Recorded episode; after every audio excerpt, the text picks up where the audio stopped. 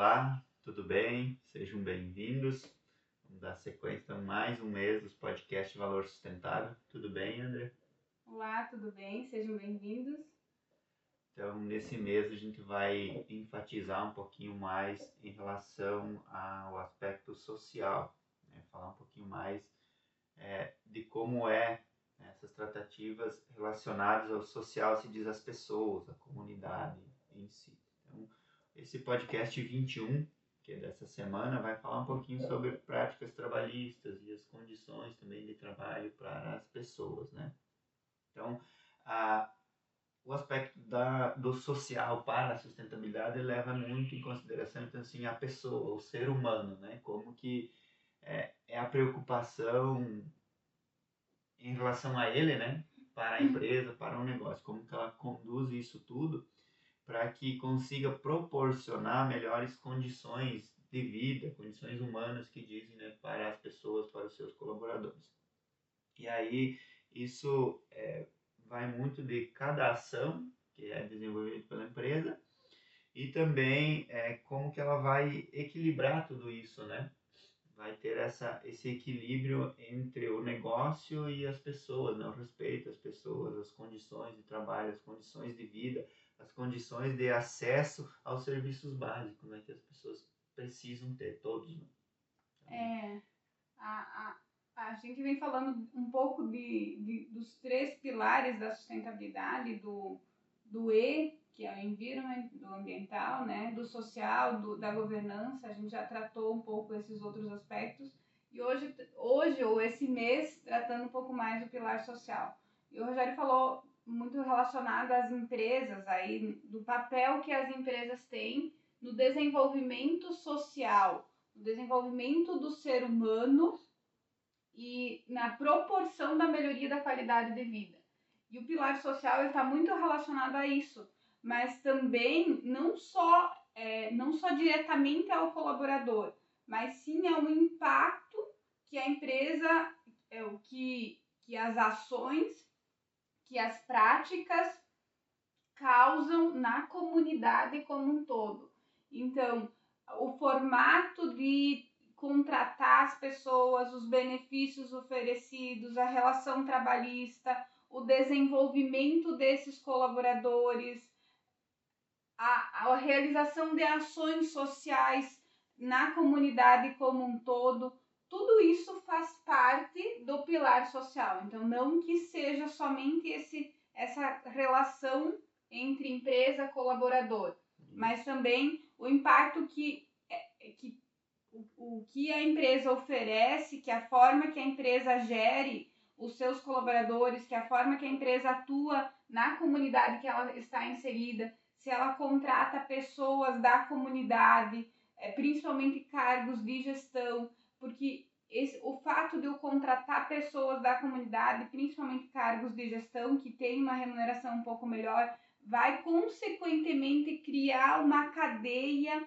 de desenvolvimento daquela região, porque eu vou incentivar a melhoria da qualidade de vida, eu vou proporcionar a melhoria da qualidade de vida de uma família, que consequentemente vai é, ser ativa economicamente na região que ela que ela é, está, que ela vive, né, na comunidade que ela participa, isso vai, vai gerar uma cadeia de melhorias no, no todo, assim, porque eu vou incentivar o comércio local, é, eu vou desenvolver essa comunidade trazendo melhores condições para as outras pessoas.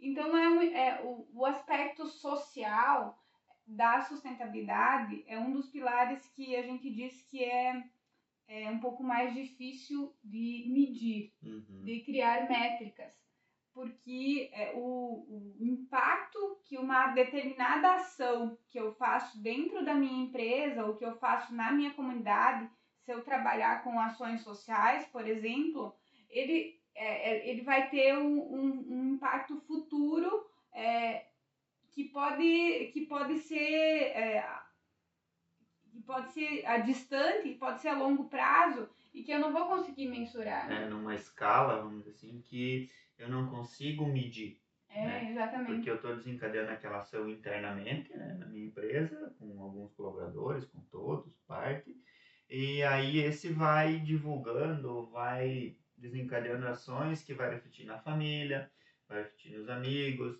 na comunidade que ele está, e essa outra pessoa vai começar a falar também com o outro, e com o outro, e com o outro, e vai divulgando. Então, por isso, o que a Ana disse que é um pouco mais difícil de eu medir, de eu ter métricas é, mais precisas, né, com relação aos resultados obtidos de todas essas ações, de, de todos esses processos desencadeados né, pela empresa, né, que vão afetar colaboradores, comunidade e tudo mais. Então, essa é, é a percepção da sustentabilidade. Tu vai vai ajudar com algumas ações, mas a medição disso tudo é um pouco mais complicada de, de ser assertiva, né, ou de ser exata. É, eu até consigo medir, né? Mas Sim. eu vou medir, por exemplo, assim, se eu fizer uma ação social, eu vou medir a quantidade de pessoas direta que é, essa ação impactou. Mas o impacto ele vai muito além dessas pessoas que participam da ação social. Exato. É, se eu trabalhar, por exemplo, com a, a, contratação de colaboradores local, eu vou ter um indicador, vou ter uma métrica de que eu estou, é, de que 30% dos meus colaboradores fazem parte da comunidade local. Ótimo, eu tenho a métrica, mas isso vai gerar uma cadeia de, de impacto positivo na comunidade em relação à geração de renda, em relação a é, desenvolvimento econômico, em relação a desenvolvimento da comunidade como um todo, que eu não consigo medir. Uhum. Então é um impacto é um impacto positivo que vai além das métricas que eu tenho. E não só tratar o colaborador achando que ele só vai ser a medida depois, né, para ter os resultados. Então é bem amplo. Isso, exatamente. Negócio, né? Então é, o aspecto social ele envolve todo todo esse aparato, vamos dizer assim. Hoje, como o Rogério comentou, a gente vai falar um pouco de relações trabalhistas. Voltando aqui para o nosso tema, a gente se empolga. Né? Voltando um pouco aqui para o nosso tema, então, o que, que envolve é, o aspecto social dentro das empresas? Então, envolve a questão do, da relação de trabalho, envolve a questão de é, treinamento, de desenvolvimento das pessoas, de diversidade, de promoção da diversidade, né? é, de prática dos direitos humanos, né, de preservar os direitos humanos, é, o impacto que as empresas causam nas comunidades que vai é, que, que faz parte de ações desenvolvidas, a relação é, e não só é, o olhar para essas práticas sociais dentro da empresa, mas sim olhar para os meus fornecedores e como eles estão atuando em relação às uhum. práticas sociais a gente tem muito, muito, ou a gente tem situações que acontecem, não vamos dizer que são muitas, mas acontecem situações em que as empresas têm é, um, um, uma preocupação, ou comunicam uma preocupação muito grande com o aspecto social, e aí quando e aí surgem notícias né, de que ah, o fornecedor de tal empresa que se diz é, uma empresa com impacto social positivo estava mantendo colaboradores em estado em, em péssimas condições humanas, né? Então, quando se fala de olhar para os fornecedores, de olhar para toda a cadeia, é isso, é, é olhar para o fornecedor que eu estou contratando, se ele olha para as práticas trabalhistas, se ele respeita os, os direitos humanos, se, se todo esse aspecto social também está inserido na, na, e de empresa. fato olhar, né? O olhar que a gente diz é aquele olhar crítico, né? Que o certifique também que aquilo que ele diz que faz, que executa, que pratica, realmente acontece. Né? Isso aí. É, e estamos pegando um pouquinho do que a Ana comentou, falando em relações trabalhistas, né? Dentro da empresa, dentro do negócio, isso é gerido pelo contrato de trabalho, geralmente, né? Então, o acordo de trabalho que se tem com colaboradores obviamente que levando em consideração ali acordos coletivos, é, regimento, código de ética e conduta da empresa. Então, isso tudo vai balizar o comportamento tanto da empresa quanto do colaborador, enquanto executando a sua função, a sua tarefa ali no dia a dia, né? E claro que é, qualquer alteração que venha acontecer, por exemplo, ele precisa ficar sabendo com antecedência, porque isso tudo reflete no, no dia a dia dele, né? no trabalho que ele executa, como ele vai se comportar perante a empresa, perante outros setores, colegas.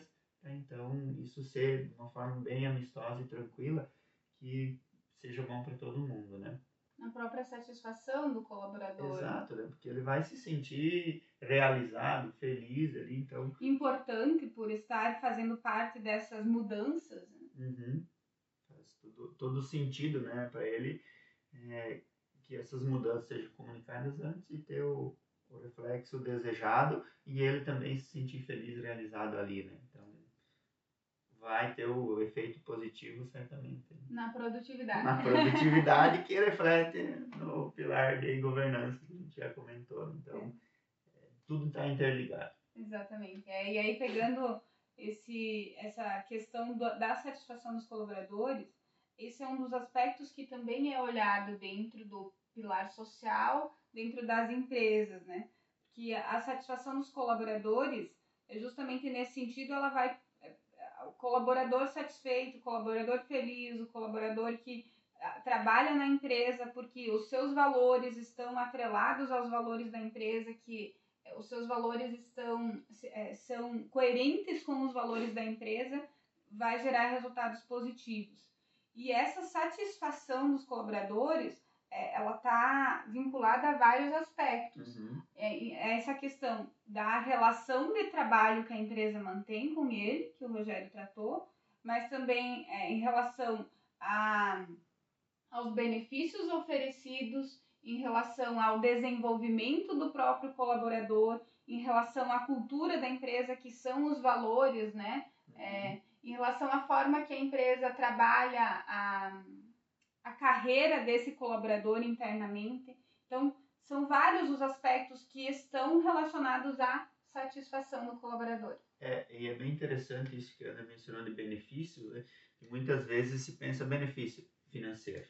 Né? Todo mundo já quer saber da parte final, ah, vou ganhar mais por isso, vou ganhar por aquilo. É, os benefícios que, que a, a sustentabilidade preza, né, é todo ele financeiro, não financeiro também, né? Então, é, muito se viu na pandemia a flexibilidade de horários, de trabalho home office, a minha jornada tem que mudar um dia ou outro, então isso tudo são benefícios que devem ser considerados. Isso são tratados como benefícios, né? Então vai além do que remuneração, né? Então é bem importante alguns programas que empresas têm de participação nos resultados, a questão do treinamento, que formação, capacitação, gestão, tudo isso também é benefício que deve ser levado em consideração, né? ou que são levados em consideração, melhor dizendo. Né? É, empresas, a gente percebe plano de saúde, colaboradores não pagam um centavo sequer, tem plano de saúde, previdência privada, é, outros exemplos, citar auxílio creche, algumas empresas têm, então, tudo isso são benefícios, né? E devem ser levados em consideração e são importantes, certamente. Com certeza. E, e essa questão dos benefícios não financeiros, acho que é bem interessante a gente ressaltar, né?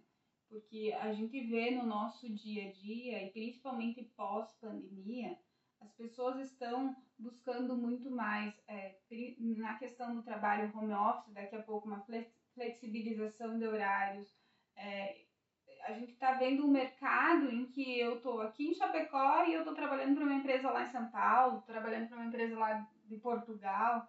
É, então, isso torna cada vez mais difícil as empresas é, buscarem bons profissionais. Não que seja cada vez, é, ou melhor, não que seja cada vez mais difícil. As empresas precisam obrigatoriamente se adequar ao que os, as pessoas, ao que os profissionais querem.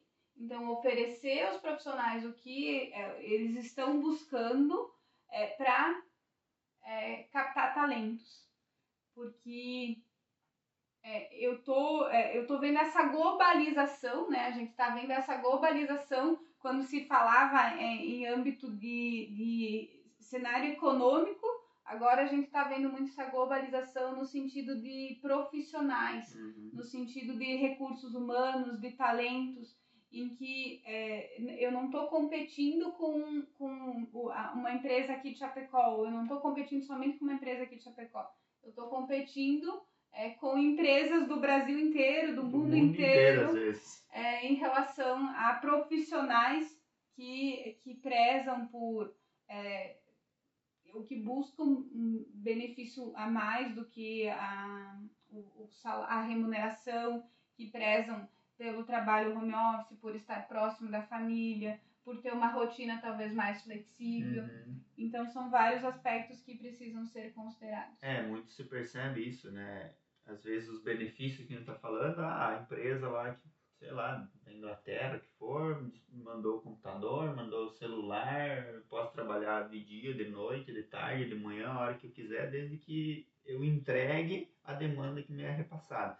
Então, isso é a questão de, da captação de talentos, até a retenção, né? Porque Exatamente. às vezes pode acontecer, não que isso seja comum, é, na hora de contratar, sim, legal, é, vai ser assim, vai ser flexível e posteriormente não necessariamente acontece dessa forma, nessa escala. Então, essa é a questão dos benefícios, né? Para você reter um talento, você vai ter que também é, cumprir com as suas obrigações, com o que foi prometido, né? O que foi contratado. Importante. E É, e aí só complementando, né, essa questão da retenção dos talentos é, é outro ponto chave para as empresas, assim, porque existem vários estudos que comprovam que eu reter um talento é mais barato do que eu buscar um novo talento, é, do que eu buscar um novo profissional, um novo colaborador no mercado. E aí a gente entra num outro indicador no aspecto social da, da, da sustentabilidade, que, são, que é o turnover, que é o, são os índices de rotatividade. E aí a questão do turnover, enfim, são várias as metodologias para mim entender se o colaborador está satisfeito, que a gente falou anteriormente, é, se o colaborador, se os seus valores estão atrelados ao aos valores da empresa e por meio de, de pesquisa de clima organizacional, é, por meio do, de deixar claro o processo de carreira que ele vai ter dentro da empresa, é, de realizar avaliações de desempenho, de investir em treinamentos e no desenvolvimento dos colaboradores. A gente falou um pouquinho de forma, de forma ampla nessa questão de- do treinamento.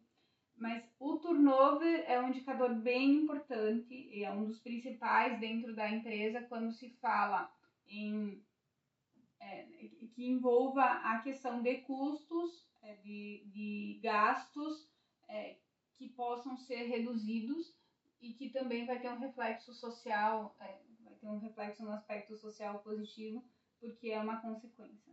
Exatamente, né? Isso é, vem muito ao encontro, né, é, de como a empresa conduz as suas questões internas lá para a retenção de talentos, né, que vai refletir ali na comunidade, bem como o André colocou. E, essa retenção, ela passa também por a questão de capacitação, né, de dar condições de que o colaborador ele possa desempenhar suas ações, possa se desenvolver para chegar a, a um cargo-chave, como a Anne comentou antes, de que é muito mais barato e usar a palavra lucrativo no sentido figurado, né, de que para a empresa é muito melhor, porque lá a gente tem um colaborador que conhece, né, Uhum. sabe das coisas do negócio e certamente vai se desenvolver muito mais rápido, né? E não vai ter o custo de desligamento, contratação. Então, investir aí na, em melhores condições de treinamento, de educação, de desenvolvimento do colaborador é bem interessante, né? Vai proporcionar benefícios legais também, né? Com certeza. Então, a gente trouxe alguns aspectos aí do, do pilar social dentro de uma empresa, né? É, claro que são, são várias situações que podem ser trabalhadas, mas, em resumo, era isso que a gente queria trazer hoje no nosso podcast, é, relacionado às práticas trabalhistas, à, à questão de empresa, colaborador, do que pode ser realizado no pilar social da sustentabilidade. Isso aí, resumidamente, então, é, trouxe um pouquinho. Igual no início nós falamos, tem bastante, tu acaba se envolvendo ali, conversando, tem bastante assunto, mas qualquer dúvida que surgir, querem saber mais, nos chame nas redes sociais, É, estamos disponíveis aí para esclarecer qualquer situação e esperamos vocês nos próximos podcasts. Isso aí. Até mais. Até mais.